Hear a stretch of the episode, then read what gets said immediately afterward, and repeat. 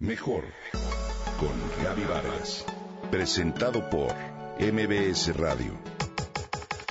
Mejor con Gaby Vargas.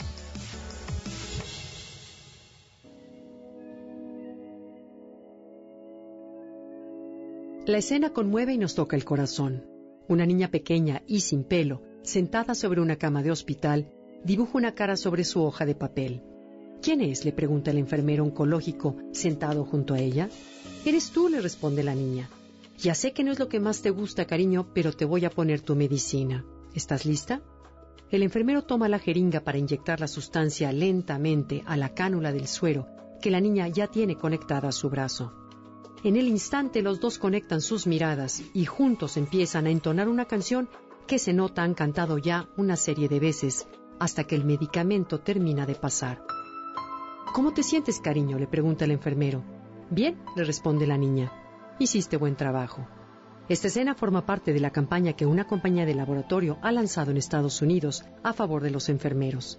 Al verla, de inmediato el corazón reacciona. No hace falta procesar la información en el cerebro para sentir compasión, empatía, ternura.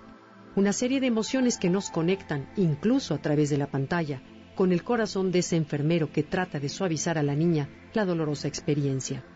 Es así que cuando una emoción sale de un corazón, de inmediato se conecta con otros corazones, sin importar si el idioma se comprende o no, o bien si la cultura nos es ajena o familiar.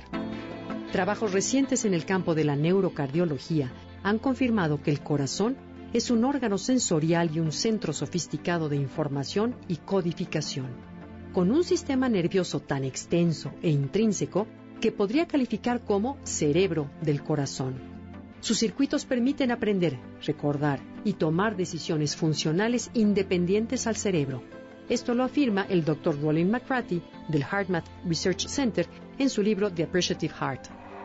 A lo largo del tiempo en todas las culturas, religiones y tradiciones espirituales nos han invitado a amarnos unos a otros y a ser agradecidos con la vida como base fundamental para vivir sanos y en armonía. La pregunta es, si intuitivamente lo sabemos, ¿por qué no forma parte de nuestra vida diaria?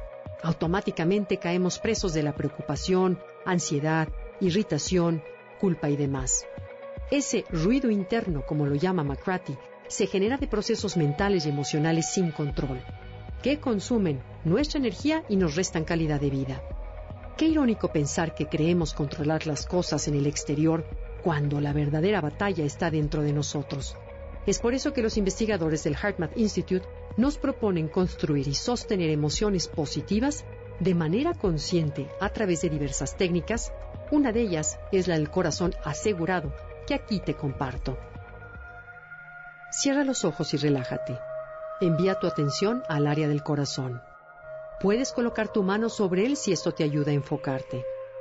Visualiza que tu respiración entra y sale pasando por esta área. Inhala y exhala lentamente. Ahora enfócate en crear un genuino sentimiento de aprecio y agradecimiento hacia algo o alguien que haya sido muy positivo en tu vida. Siente la emoción del aprecio, no solo la pienses, siéntela. Trata de mantener sinceramente esta sensación de amor tanto como puedas. Los elementos clave de esta técnica son enfócate en el área del corazón, aprecia y radia amor y cariño. En medio de la actividad perpetua de nuestra vida, esta técnica nos ofrece una manera sencilla de cultivar y amplificar las emociones positivas y sus efectos nutritivos para el alma, el cuerpo y la mente a través de la coherencia. Vale la pena, ¿no?